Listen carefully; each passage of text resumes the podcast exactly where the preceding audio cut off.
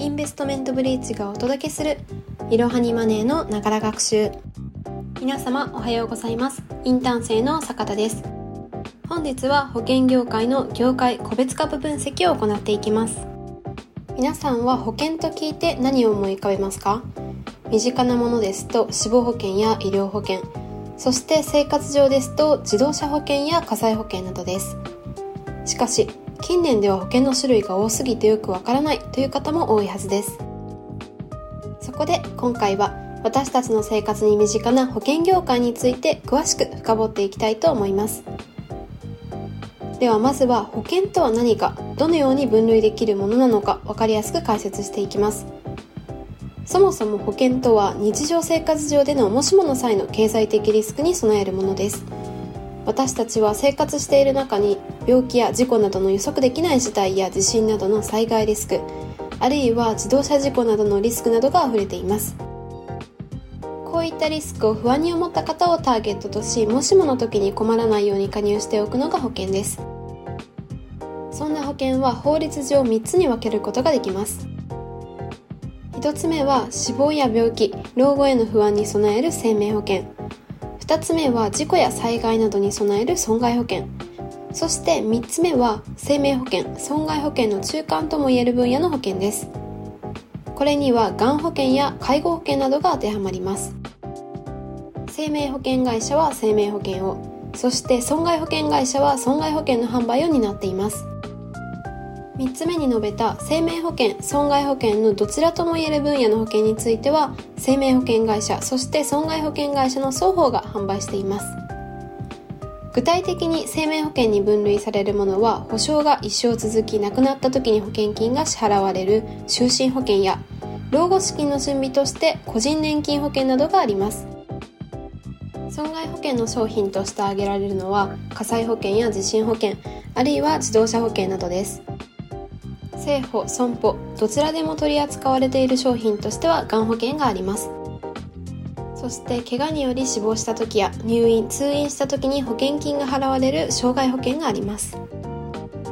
では続いてここからは保険会社のビジネスモデルを解説していきます。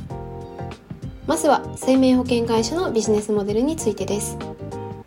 保険加入者から長い期間定期的に保険料を受領し加入者が亡くなった場合に遺族に保険金を支払います。生命保険の収入源としてはこの保険料から生命保険会社が支払う保険金を引いた保険料収入。そしてもう一つに保険料収入を債券などの資産運用に充てて得られる資産運用益があります。続いて損害保険会社のビジネスモデルについてです。損害保険会社はあらかじめ保証の対象や範囲を設定し一定期間内に起きた損害に対して損害分のみを保険金の支払いによって保証します。損害保険会社は人や企業が活動することで起こりうる損害のリスクエッジをすることによりその人や企業がより活発に活動しやすくしています。損害保険会社も生命保険会社と同じように加入者から受け取った保険金と支払った保険金の差額が収入源となります。しかし損害保険料は生命保険とは違い掛け捨てが基本です。掛け捨ての場合は満期や解約をした場合に返ってくる保険金や解約払い戻し金などがありません。つまり受け取る保険料に事業コストを加えた金額よりも保険料の支払いが上回ると経営は破綻してしまいます。よって損害保険会社は加入者の損害リスクを保証するためにも保険料がどのくらい必要になるのかということを可能な限り正確に算出することが肝になってくるのです。ここまでは保険会社の分類やビジネスモデルについてお話をしてきました。ここからは生命保険会社損害保険会社それぞれの注目すべきポイントについてです。まずは政府の注目点についてです。日本の生命保険の市場規模は世界と比較しても大きいのですが現在厳しい環境下に置かれています。その環境要因は主に2つあります。それは少子高齢化による人口減少とマイナス金利政策です。人口減少により現在加入者数が減少しています。さらに国債などで得ていた資産運用益ですが現在ではマイナス金利が常態化してしまっているため1996年をピークに生命保険の市場規模は縮小傾向にあります。こういった現状への施策として生命保険会社は商品の多様化や販売チャンネルの多角化さらに海外進出などを進めています。続いて損害保険会社の注目ポイントについてです。先ほど損害保険会社は人や企業が活動することで起こりうる損害のリスクヘッジをすることで人や企業の活動を促すと言いました。近年ではこのリスクが増加傾向にあります。最近では地政学的なリスクや自然災害のリスクコンピューター犯罪や個人情報漏洩のリスクなどが拡大しています。損害保険会社は常に時代の変化とともに登場する新たなリスクへの対応に迫られています。損害保険会社大手3社である東京海上日動三井住友海上損保ジャパンは業界の約9割のシェアを占めています。自動車保険や火災保険の増収などにより2022年から2023年にかけて3社ともに増収です。様々なリスクが登場する現状から損害保険会社は新たな保険商品の販売を進めています。自然災害増加による保険料は上がっていますが損害保険会社の目玉である自動車保険料は技術の向上により事故が起こる確率は低くなっているため自動車保険市場は今後縮小していくとみられています。今後出てくるリスクに注視しつつ損害保険会社の動向に注目していきましょう。では最後に保険業界を代表する注目企業を分析していきましょう。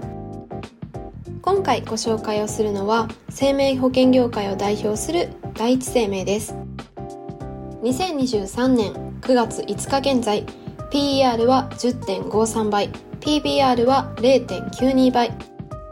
配当利回りは会社予想で2.94%となっています。直近の株価推移としては2023年前半は業績悪化により株価が大きく下落しました。しかし直近数ヶ月は日経平均に連動して上昇しています。2023年3月期決済では収益面では16%の増収を記録しましたが利益面が伴わず当期純利益は53%の減益となりました。直近2024年3月期第1四半期決済では前年度から引き続き売上高は向上利益は大幅減となりました。2023年3月期第一生命は売上面で8年ぶりの業界首位を奪還しました。外貨建て商品の売り上げが好調で取扱数の多い同社へ追い風となったようです。コロナ感染者への給付金の支払いで大幅な減益になったようですがそれも一時的なものであると経営陣は見ているようです。本日も最後までご視聴いただきありがとうございました。是非この番組への登録と評価をお願いいたします。ポッドキャストのほか X など各種 SNS においても投稿しているのでフォローもよろしくお願いします。いろはにマネーでぜひ検索してみてください。また、株式会社インベストメントブリッジは個人投資家向けの IR 企業情報サイトブリッジサロンも運営しています。こちらも説明欄記載の URL よりぜひご覧ください。